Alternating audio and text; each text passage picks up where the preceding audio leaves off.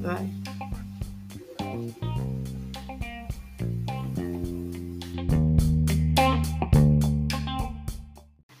Olá a todos que estão nos ouvindo. Meu nome é Pietro Bernardo e hoje estamos aqui com, com o comentarista Murilo Leal.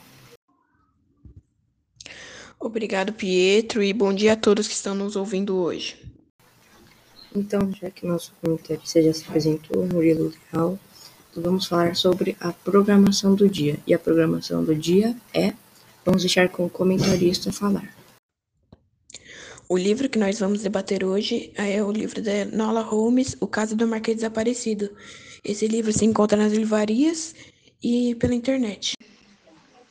O livro da Enola Holmes, O Caso do Marquês Desaparecido, foi lançado em 16 de fevereiro de 2006. A autora é Nancy Springer.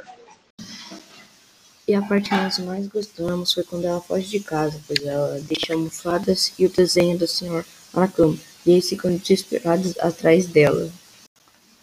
E a parte que nós não gostamos foi o final, pois fica em aberto para todo mundo.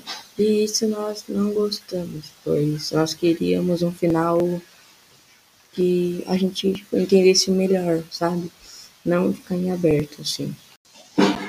E para nós o momento mais triste foi quando ela descobre que o nome dela de trás para frente é sozinha, pois a mãe dela coloca o nome dela de sozinha, mesmo quando ela, antes dela nascer. Né?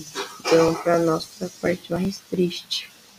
E a mensagem que o livro quis passar foi que batalhando você pode conseguir qualquer coisa.